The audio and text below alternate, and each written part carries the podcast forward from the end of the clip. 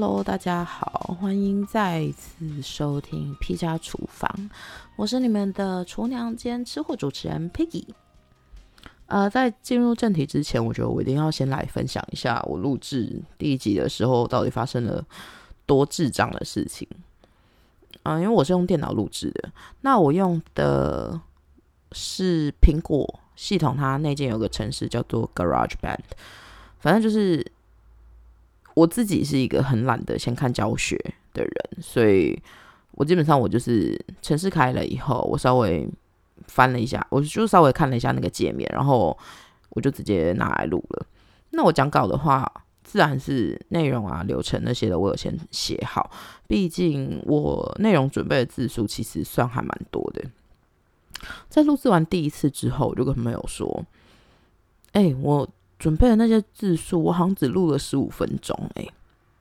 那我们两个讨论之后，本来以为是因为我语速太快的问题，所以第二次录制我就有在放慢语速来录制。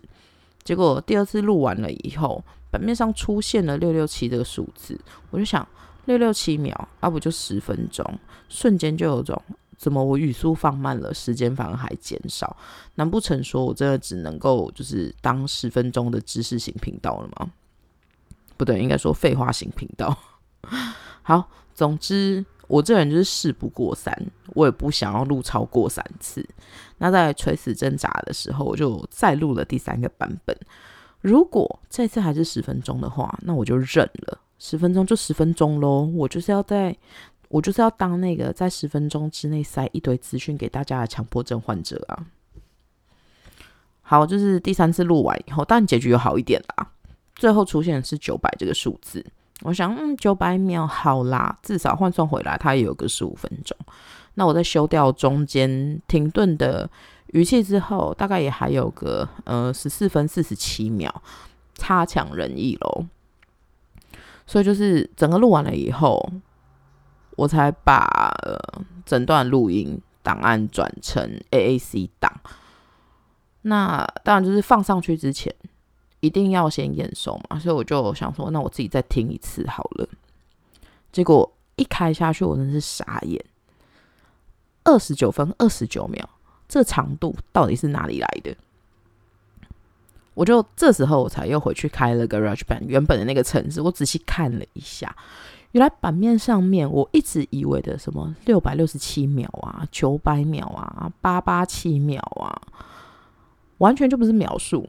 其实那些是小结束。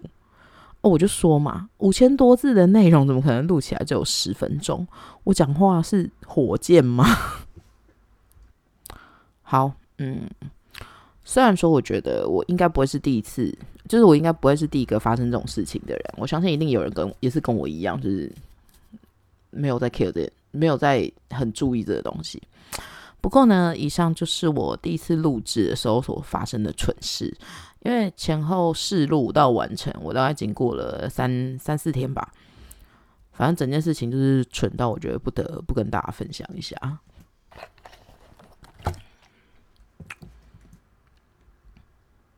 OK，总之我们就来进入这次的正题吧。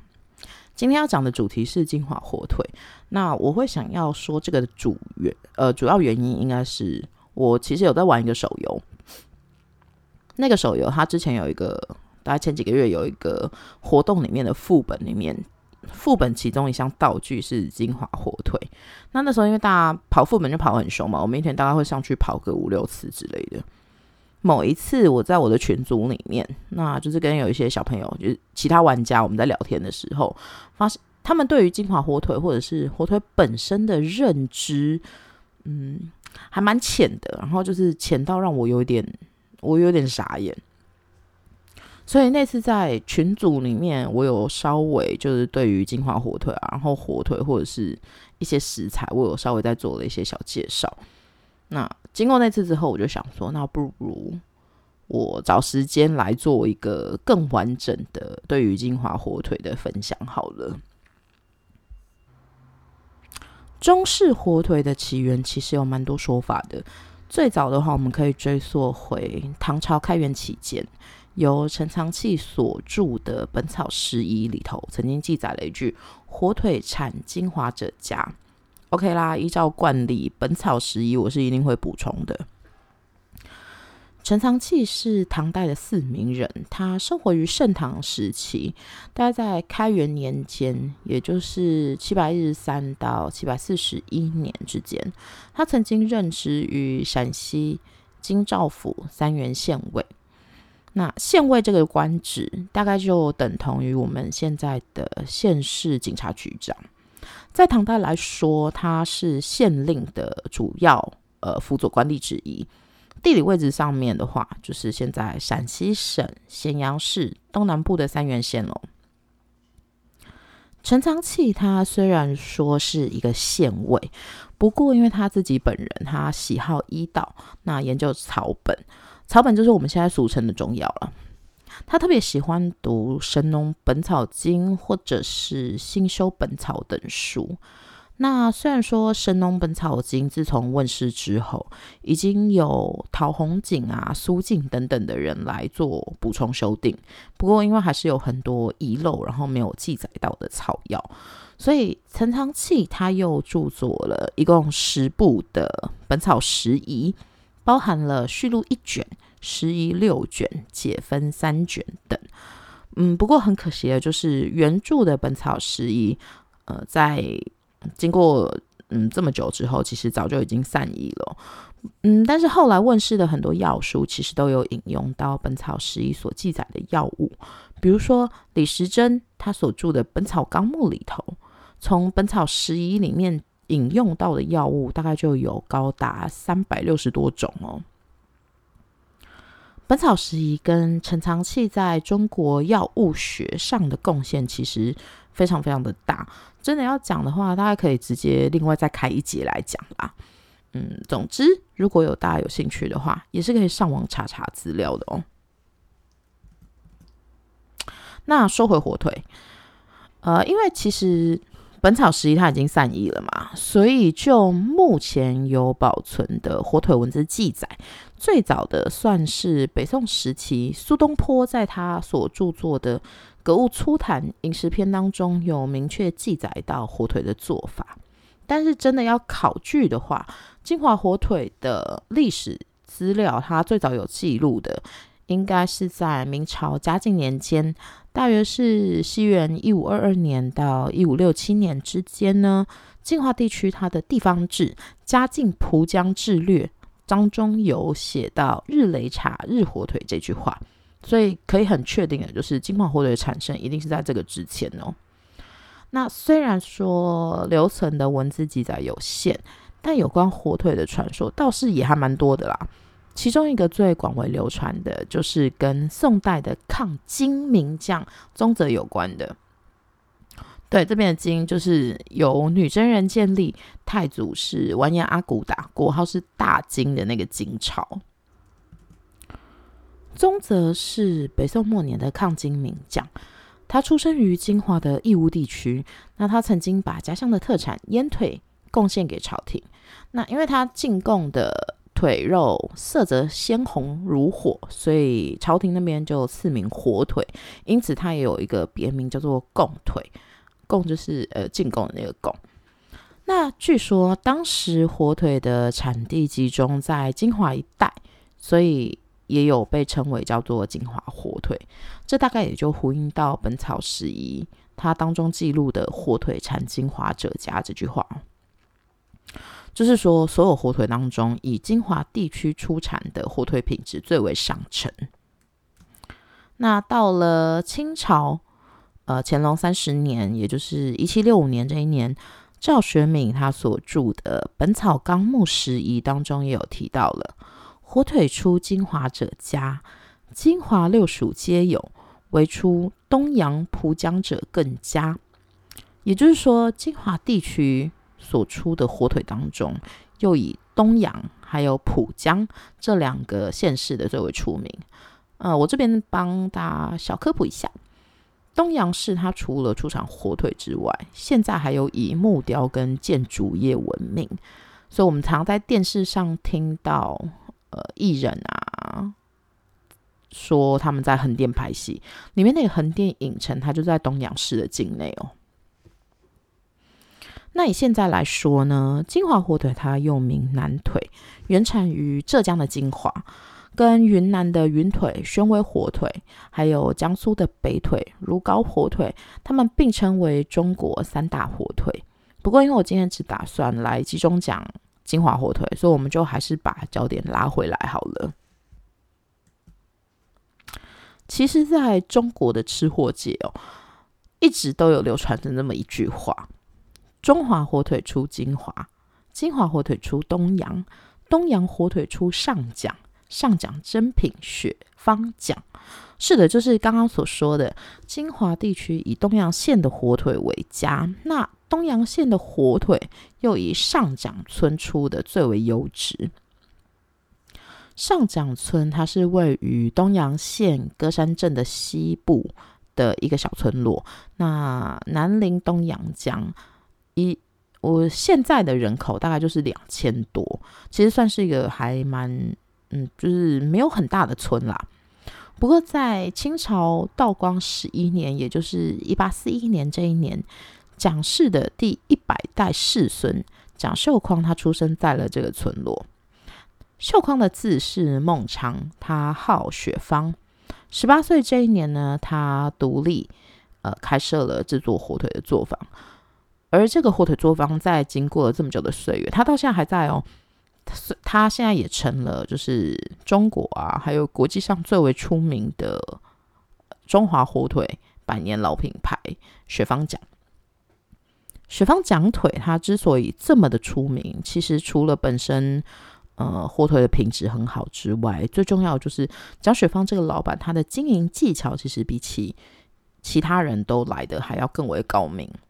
那蒋水芳这个人，我等我等等还会再讲到，所以大家就先记得这名字哦。道地的金华火腿跟伊比利火腿得要用伊比利猪来制作是一样的。那金华火腿使用的猪种是浙江特有的两头乌，会叫做两头乌的原因，是因为这种猪的头颈、臀部还有尾巴是黑色的。它们中间的身体是白色，所以其实也有人叫它们熊猫猪哦。两头乌猪肉有一个特点，就是因为它们的饲养期比起一般的白猪还要再更长，所以瘦肉中脂肪的比例也会比其他猪种来的更高。那这种猪肉的口感还有香气上面也会特别的好。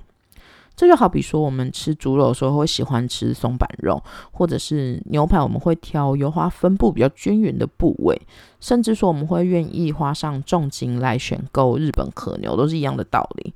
因为这些肉品中的油脂，它很均匀的分布在瘦肉当中，所以口感上面会特别的顺口。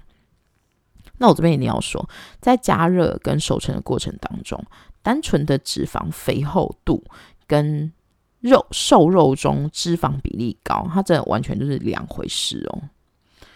顺带一提，我们以往谈到味觉，说的通常是酸甜苦辣这四种。不过近年来有呃科学界也有发现了第五种味觉——乌妈咪，就是甘味的存在。甘味它的主要贡献来源是富氨酸，学名是 glutamic acid，呃，它算是氨基酸的一种。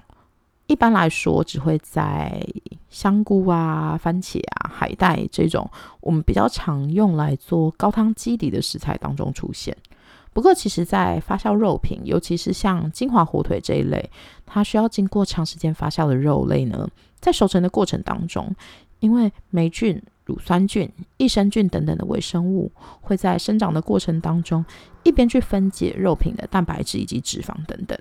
进而产生许多分解后的小分子代谢物，这些小分子代谢物在经过化学反应跟重组之后，就会产生更多的香味物质。其中，富氨酸就是让我们会觉得火腿特别美味的一种氨基酸。好，呃，那我这边来说说火腿是怎么制成的吧。金华火腿的传统制作工艺其实算蛮繁复的。包含了选料、修整、腌制、清洗、晒腿、整形、发酵、堆叠，嗯，大概从头到尾要经历过十个月左右，我们才会得到一只色香味型俱全的金华火腿。金华火腿他们使用的是两头乌猪肉，所以在挑选猪腿的时候要以后腿为最佳选择。重量大概会落在五到七点五公斤之间的新鲜腿肉会比较适合。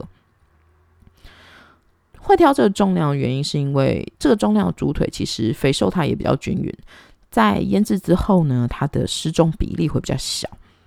好，所以在挑选出合适的猪腿之后呢，接下来就会开始先对于新鲜猪腿做一个修整的动作，把表面跟边缘修整齐。那腿边的话也会修成弧形或者是琵琶形，让整个腿面可以呈现一个比较平整的状态。修整完后的腿就要开始进入上沿的动作。这类火腿的上沿大概会分成六到七次左右。第一次上沿的程序叫做上小盐，也就是说，在肉的表面上面先铺层，呃，先铺上一层薄薄的盐巴。到了第二天就可以来上第二次的盐。那这次的盐会称为上大盐，主要是要在肉最厚的那个部位，就是最厚实的那个部位，加重盐巴的用量，让盐巴可以好好的渗透进去。大概一周之后会上到第三次的盐巴，按照腿的大小以及肉质来决定补盐量。那因为随着时间，盐巴它会开始慢慢渗透进肉里面，所以之后其实几次上盐都算是补充盐巴的一个程序。主要是要看盐巴融化后的程度，来帮还没有腌透的部位进行补盐的动作。大概从第一次上演到经过一个多月之后，肉的表面就会保持一层看起来是白色结晶的盐霜，肉质这时候也会变得很挺立跟坚硬，那就表示说这只火腿已经腌制好了。之后的程序大概就是会先把外层的盐霜进行一个清洗的动作，除去多余的盐分跟杂质之后呢，我们再来做塑形。然后会把火腿晾起来，在等待发酵等等。发酵时间大概会是六到八个月左右，当然也是要依照当时天气的温度啊、湿度而有所不同。那现在的话，因为我们工业发达了嘛，所以多数的火腿工坊会大批大批的直接送进发酵室里头来进行发酵，在。防潮、隔热、通风、有恒温的发酵室里面制成的火腿成品，色泽鲜红，风味醇厚，会被评选为上等火腿的比例，其实也比以前提高了非常非常的多。我这边顺便简单说一下盐巴防腐的原理好了。糖跟盐巴基本上都算是天然的防腐剂，主要是因为它们可以改变食物当中的水活性，让食物本身变成一个不利于微生物繁殖的环境，进而达到防腐的目的。当我们把盐巴涂抹在食物表面上面的时候，食物会开始产生脱水的现象，也就是所谓的渗透作用。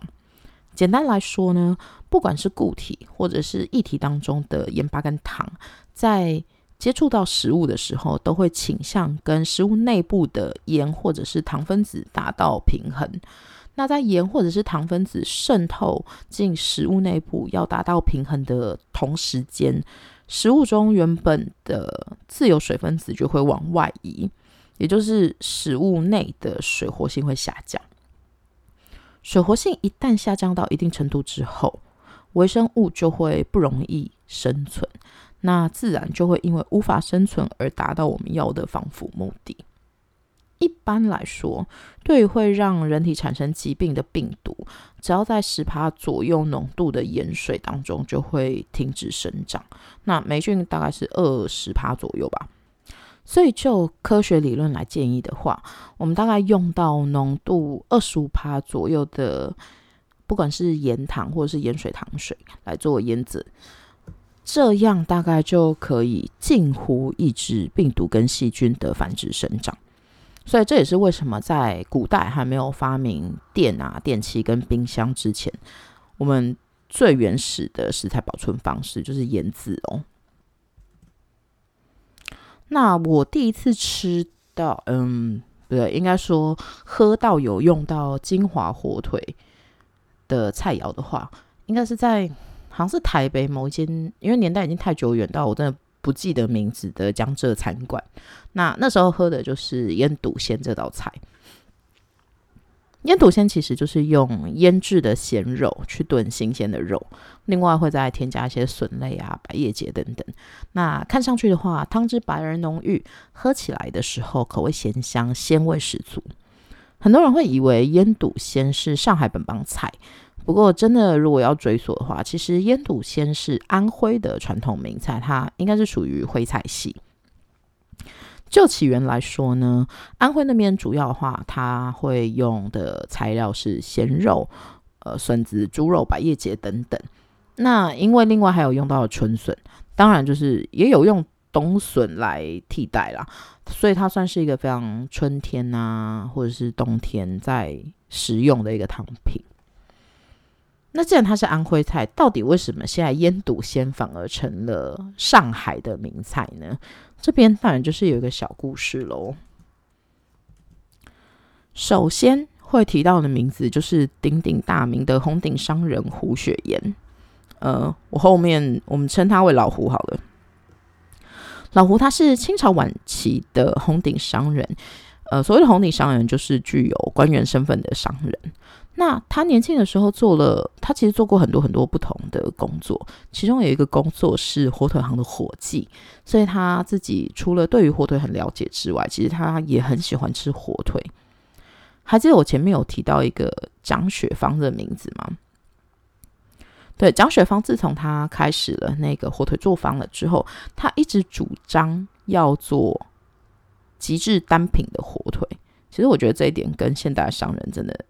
还蛮像的，所以在呃老胡他母亲七十大寿这一年呢，蒋水芳他就直接带了六件，也就是两百七十只的火腿登门庆贺。那在场的宾客吃完了他的火腿以后，都都对他的那个金华火腿非常非常的赞不绝口。所以隔年老胡就跟蒋雪芳定制了几百只火腿，要带进京馈赠给京都的宦官。之后他更是把奖腿上呈给了皇帝，那得到那时候慈禧太后的赏识，所以身价他就直接也跟着水涨船高了。那当然也因为老胡自己本身就也很喜欢吃火腿，所以他家也挂满了火腿。那天气一热的时候，满屋火腿的香气都会直接飘到屋外。某一天呢，当时任职杭州都督的左宗棠经过了附近，所以他就顺着火腿的香气直接找到了老胡的家里。那长官来了，自然是要准备一桌好菜好酒招待嘛，所以老胡他就把老家安徽的家乡菜腌炖鲜稍微做了一些改良来招待左宗棠。在原本安徽版本里面，腌炖鲜应该用的是腊肉来炖。左宗棠呢，他既然是顺着火腿的香味找来，自然就是要用火腿来代替腊肉了。那时候刚好是春天，所以老胡他也就另外再加了一些春笋加进去，一起来炖煮。所以这真的是一碗好汤，喂饱了长官的胃，也满足了他的心。之后，呃，左宗棠他升官搬到了上海，在因为他就很喜欢这道菜，所以他在上海当地他也做了这道菜。不过，因为他是一个湖南人，大概就是发音比较不标准，他发不出“炖”这个字。从此之后，腌炖鲜就被叫成了腌笃鲜，那也就因此而成为上海的名菜喽。腌笃鲜是一道，嗯，除非我家有宴客的话啦，我才会愿意做的菜。就是有宴客，然后他们又要求指定我要做这道菜的时候。主要是其实是因为熬汤到奶白这一段要非常非常的有耐心，不然其实这道菜真的是很好喝啦。因为毕竟就是冬天喝个一碗的话，你全身真的是会很暖哦。不过我这边还是先分享一下我怎么做腌笃鲜的做法好了。如果说在有白汤的前提之下，其实腌笃鲜煮起来很快哦。白汤部分的话，基本上我会先用穿烫过的猪骨以及鸡骨，放冷水开大火煮开。就是你穿烫完了以后，丢进那个冷水，然后就直接上瓦斯炉转大火，然后一直到煮开。在之后呢，就加一点姜、葱、酒这一类可以去腥的佐料。煮开之后，我们就关小火，开始慢慢煮。然后一直煮到汤变得有点白色。那因为已经熬到变成奶白色，所以这种白汤在高汤里面也被称为奶汤。那记得在煮的过程当中，你们随时要把浮沫捞掉。最后呢，当汤的颜色出来之后，就另外再把整锅白汤过滤一次。去掉多余的油脂跟杂质，这样喝起来的口感也会比较好一点哦。其他的主要材料就是腌笃鲜，其他主要材料就是猪肉啊、笋子、金华火腿、百叶结。那在台湾的话，我们另外还会再放青江菜或者是蒜苗。在配色之外呢，它也有解腻，还有增加清爽口感的效果。那其中所谓的百叶结，它跟百叶豆腐真的没有关系。那白叶结就是我们说的千张豆腐皮去打的一个结，在传统市场啊、南北货这一类的地方会比较好买，就直接跟老板娘说你要买白叶结就好了。笋子的部分呢，我们可以先处理好，就是呃整只连壳一起下去冷水开始煮，那这样子的话可以去掉涩味跟苦味，就煮好了之后你再来切块也是可以的。那因为白汤其实是一种很浓郁的汤头，所以我们在挑选猪肉的时候，尽量选择后腿肉这种瘦肉比例比较高的肉。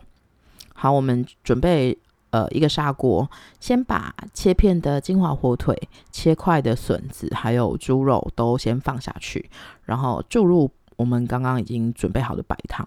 记得汤要淹过里面所有的食材。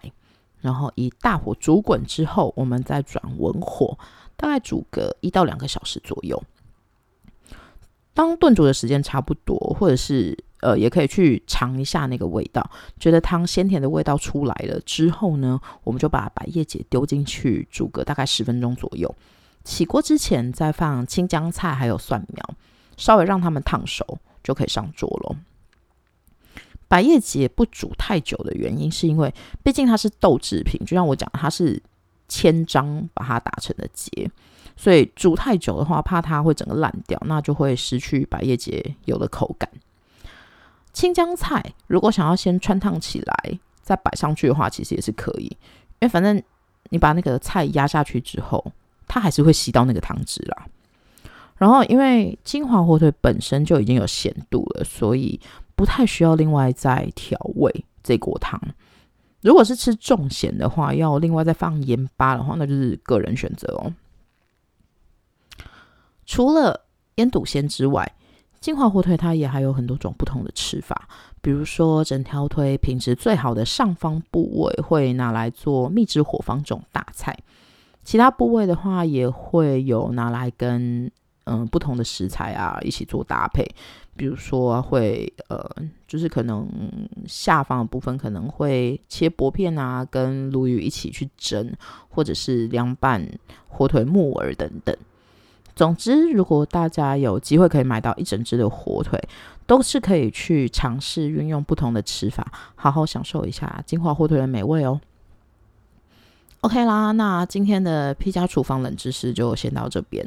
我要来去思考我下一期要准备什么样子的内容喽。好，那就这样，拜拜。